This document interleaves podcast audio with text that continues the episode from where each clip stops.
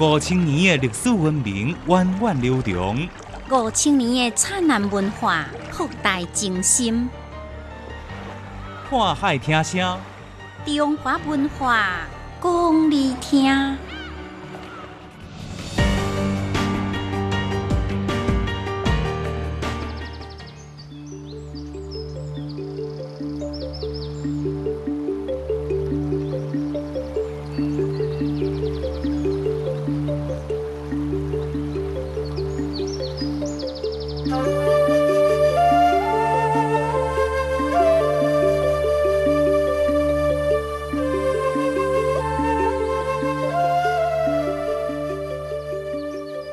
安贞堡，福建省最大的单体土楼，有民间故宫之称。所有人见到安贞堡的第一眼，都会惊叹于它的大。依山而建的城堡，占地一万平方米，光是绕着外墙走一圈，就要将近半个小时。堡内前后三进院落，十八个厅堂，十二个厨房，最多可以供一千多人居住。大小房间多达三百六十八间，即使一天换一间房，一年也住不完。安贞堡坐落于福建省永安市淮南乡，地属闽中山区，是个山明水秀的好去处。可是，如果时光倒回安贞堡动工开建之时，这里却是匪患猖獗、民不安生的穷乡僻壤。正是因为地势险要，难以控制。明代景泰三年，朝廷特在此设立县制，定名永安为长治久安之意。安贞堡的整个墙体的三分之二是用山石砌成，高九米，最底部厚达四米。大门用厚厚的木板制成，外面用铁皮包裹。墙体四壁分布有九十个瞭望窗，一百八十个射击孔。城堡正面左右各有一座碉楼，形成交叉火力。在那个年代，这就是一座无法攻克的雄城。一座民居能配备这样的防御力量，实属罕见。和所有的福建土楼一样，安贞堡的主人池家也是客家人的一个分支。在明朝期间迁徙进入永安的，其祖先并非姓池。永安客家联谊会副会长林汝良介绍说：“池姓的先祖。”他应该原来姓林，啊，叫做伯仙，开始居住是在福州市天虹巷。在宋朝南宋初期的时候，因为遭了火灾，才迁徙到沙县的清水池。据池家族谱记载，先祖林氏迁徙到清水池避难，林氏祖母在池边生下儿子，指池为姓。这便是池家的一世祖。后来池家辗转来到永安，并定居了下来。传到十二代以后，家业才慢慢兴旺了起来。安贞堡就是池家第十七代孙池占瑞和他的儿子池云龙所建。池家二十一代孙池仁生介绍说：“为什么会叫安贞堡呢？安贞二字。”曾经在我们《周易》《易经》里面有提示过，叫做“安贞之吉，应地无疆”，意思就是安定、吉祥、祥和的意思。所以说，想到左右这副对联，左边写着“安与未雨绸缪故”，所以上联就起个“安”。那下联就是“贞观修风，静谧多”。贞观是引自唐朝最太平盛世的年代，所以下联取个“贞”，整体为安贞宝。石仁生是安贞堡第四代传人。对于不了解安贞堡的人来说，它就是一部活着的历史。据他介绍，这座永安最安全的堡垒，其实是建在沼泽之上的。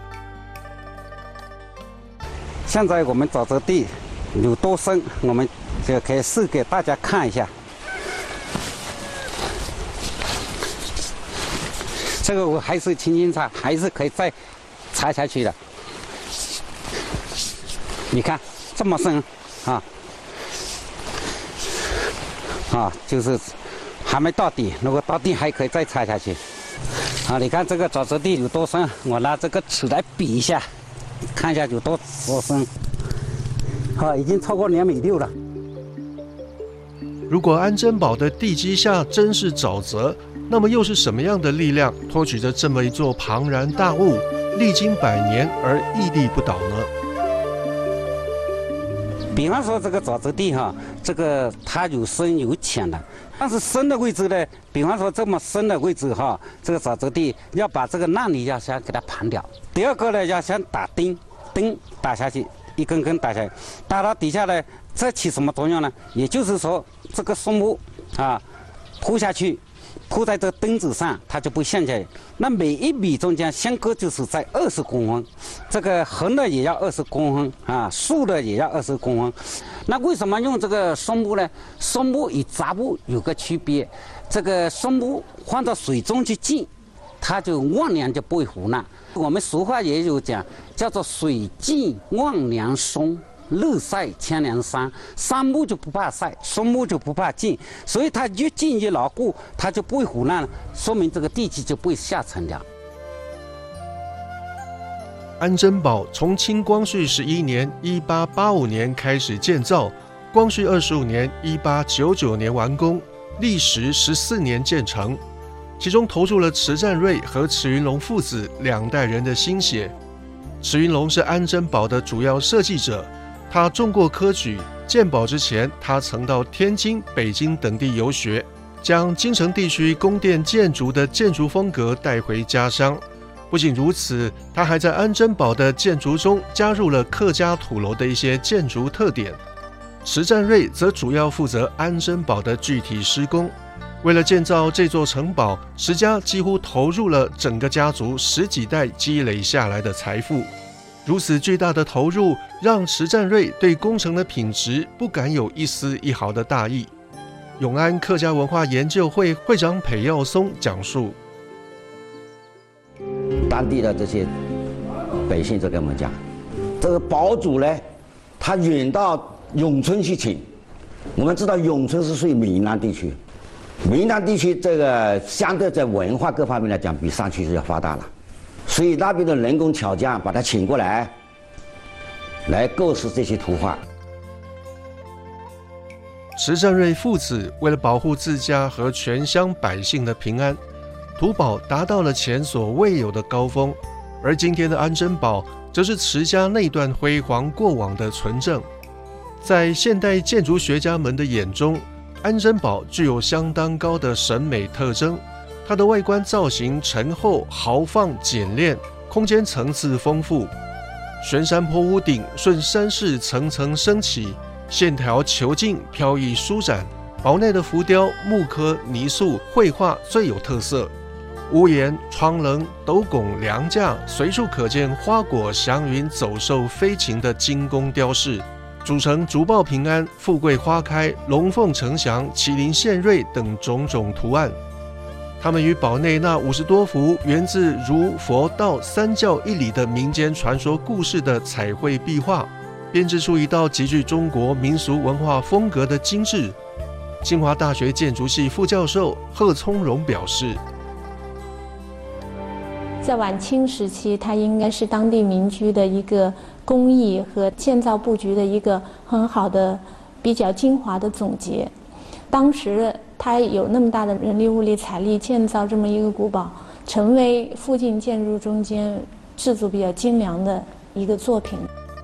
如今的安贞堡早已人去楼空，曾经围绕着它的硝烟与炊烟、辛劳与安乐都已随风散去。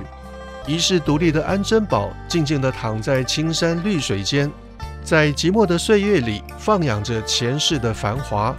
然而，它的美不会消失。仅仅是那家族一心、邻里互助的人情味，就足以让每一个站在这土围子前的人回味良久。